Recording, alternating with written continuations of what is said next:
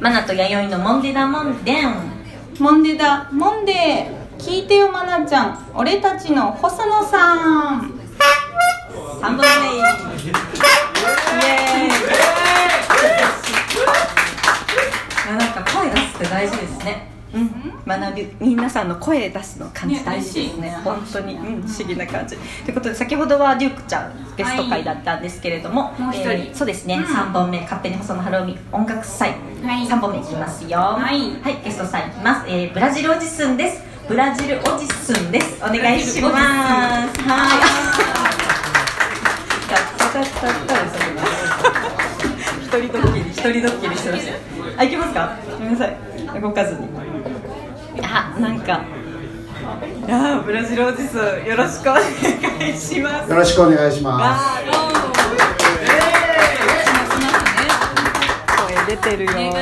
声が出てますけど、ということで3本目ですね。ゲストさんは2人目ということで、はい。ブラジルおじすんです。ラジオネームでございます。よろしくお願いします。よろしくお願いします。ブラジルおじすんです。おじすんっていうのが肝ですね。ね、おじさんじゃないからね、ここで。ということで、あの、ブラジルおじすんは、ちょっと結構モンデナモンデの企画だったり、その、なんだろうな、グッズとかでも、結構その陰で支えてくださった一人。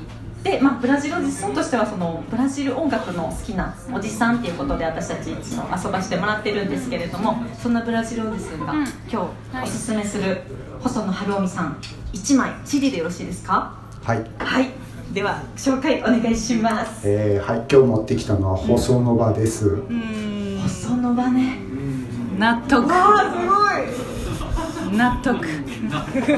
進みそうな。ブラジルおじすん納得空気が今ちょっと変わりましたね。なるほどみたいな。細野場っていうことはちょっとフランスっぽい細ボソボサノバ的なものでよろしいでしょうか。ビクビクしながら喋ってますけど。はい、あのー僕もそう思ってこれ聞いたんですけど、はい。あのまあまあかまかかってる感じでして、ハンマじゃないですか。はい、ボサノバっぽいのはまあ1曲ぐらいかなっていうところなんですけど、なんかはい、意地悪ですね。あのまあ、そもそも僕あんまりあのこの場で喋れるほど細野晴臣さんあんまり聞いてないと言ったらあれなんですけどこれの前があの正直聞いてたのは細野ハウスぐらいで、はい。あのでそこからちょっとあのいろいろとねじ曲がってあのブラジル音楽ばっかり あの聞くようになっちゃったんですけどあのそうですね。あの僕がブラジル音楽の情報をちょっとあの当時撮ってた時にあのブラジル音楽の評論家さんが書いてるあのブログがあったんですけど、あのそこにですねあの細野晴臣があのブラジル音楽でボサノバやりだしたらしいっていう記事があって それがあの2009年ぐらいの、記事で、まあ、今もあのちょっと今日ここ来る前に見てたらあのまだ持ってたんですけど、はい、であのそこの People Tree にも出てるんですけど、はい。あのね。ええチルドレンフリークのところに伊藤ゴローさんっていう方がいるんですけど、うん。うん。はい、あのその方のまあ有名なボサノバのギタリストの方なんですけど、はい、であのその人と一緒になんかあ Daisy Holiday っていうイベントでのライブをやると、あのっていうのが書いてあって実際そこであのボサノバちゃんとやってるんですよ。はあ。の僕あのそのライブ映像とかも YouTube にあるんでよかったら見てもらうといいんですけど、はい、であーこんな感じで次アルバム出るんだったら聴いてみたいなと思って出たのが2011年だったんですけど蓋開けたら全然違うじゃないですうか。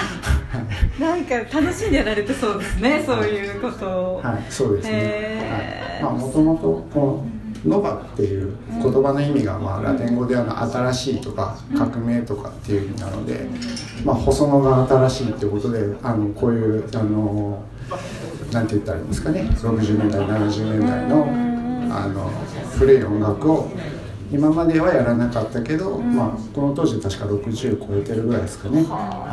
まあ、新しい表現として、えーこういう方法を取ったっていうのがあ今のこの時の細野さんとしては新しいっていうことなのかなっていう意味で。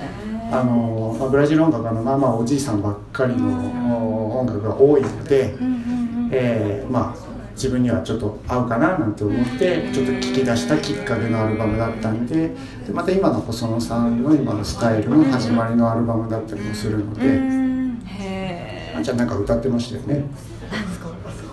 悲しみのラッキースターかなんか歌ってまあそうですね。これ入ってるよ。あそういうことだ、うん。悲しみのラッキースターの、うん。もう唯一のうん。知ってた曲ですね、あ歌ってたのもなんか上がってたんでまあいいかなと思って。うわー。ブラジルおじさんの中のストーリーがもう書いてくれたんですね。キュー人徳ですね。そこがまた。なはい。るほど。はい。ちなみに細野さんをそのなんだろう知ったきっかけとかいつ頃からこう聞き始めたとかってありますか？えっとそうですね、んあのまあちょうどあそこにもチルドレンフリークのところにあるんですけど、きっかけはあの中村和義さんっていう人がはいはい「恋は桃色」をカバーしているので誰だこれっていうところから、はい。それまでもハッピーエンドとか YMO は当然知ってましたけど、うんあんまりちょっとつながりが分からなくて。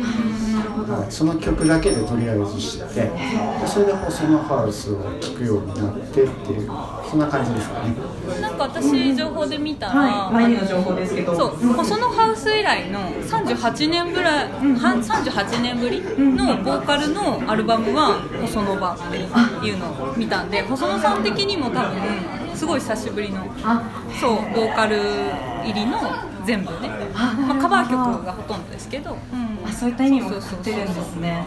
あとなんかなんかルルイス・ボンファみたいな。誰？あ 合ってる？名前もありましたね。違う。合ってる。合ってる。それを見てそうなんかそのブラジル音楽なんですかねの重鎮みたいな人の曲をすごい聴い取って細野さんね。そう。でなんかそれを見てうんうん。あだからだと思ってこれを選んだのかね。でも細野さん的には別にあのボサノバをやってるつもりはないって言ってて。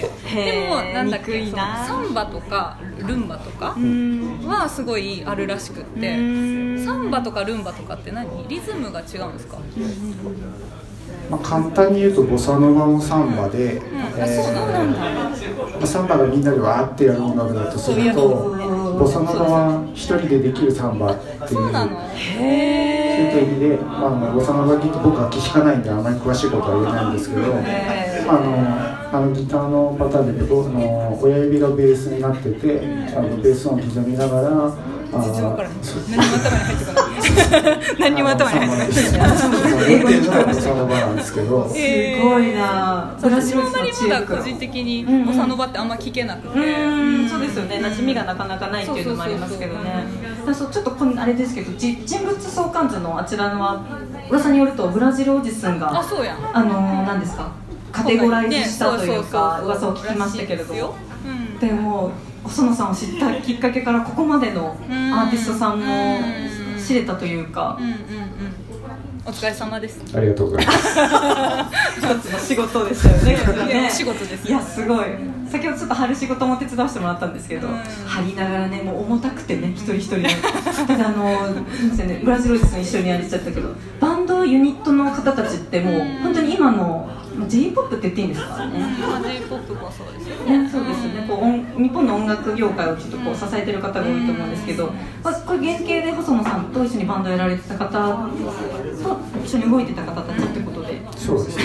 で今やってる子たちが大え。体30代40代ぐらいの子たちなんですかね。うーん。その中でも一枚選ぶの大変だったでしょでもどうですか？全然もう迷い出してる。迷い出しだよ。全てのストーリー。まあ細野ハウスか細野場って感じですか？そうああなるほど細野ハウスっていうのは結構昔のアルバムですか？ちなみに。先ほど名前出てためちゃ古いですね。最近なん。か似た名前で出してましたよね。こっちのハウジョンハウス、うん、セルフカバーの。セルフかなんか名前を変えて。そうそうそうなんかからくりがあるんですか？あの CD って。ス逆なんですよね。あの曲順が逆になってて、なんだ。そういう。続けて聴くとこういつまでもぐるぐるしてるような感じ。なんかなんでしょうね。音楽家音楽家とかミュージシャンの域を超えてるだ芸術家さんみたいですね。その楽しんでやってるというかね。そうですね。ん。なんかいつもまあ新しいことをその都度その都度やってるっていう印象があるので。なるほどね。なるほどな。すごいな、まあ、70超えられて、まあ、新しい技術使って自分の今までやったことを打ち込みでやるっていうのも単純にかっこいいなっていうか。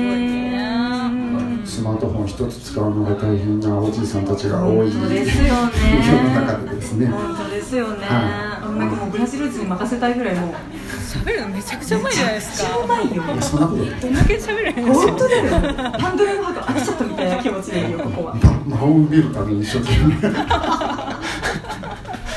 喋らなきゃ、すごいなこれ今71歳でしたっけ 70, 70歳でしたっけ今いくつだろう？細野70さ歳になったんですか？んもう70は超えてるね。超えられてますか、うん超えてます超えてます。前のイベントが70歳。あそっか。じゃあ72歳ぐらいかな。あそう YD もイベントにねちょっと行かれてたりとかあったけども精精力的に今も音楽音源だったりされたり活動されてるということで。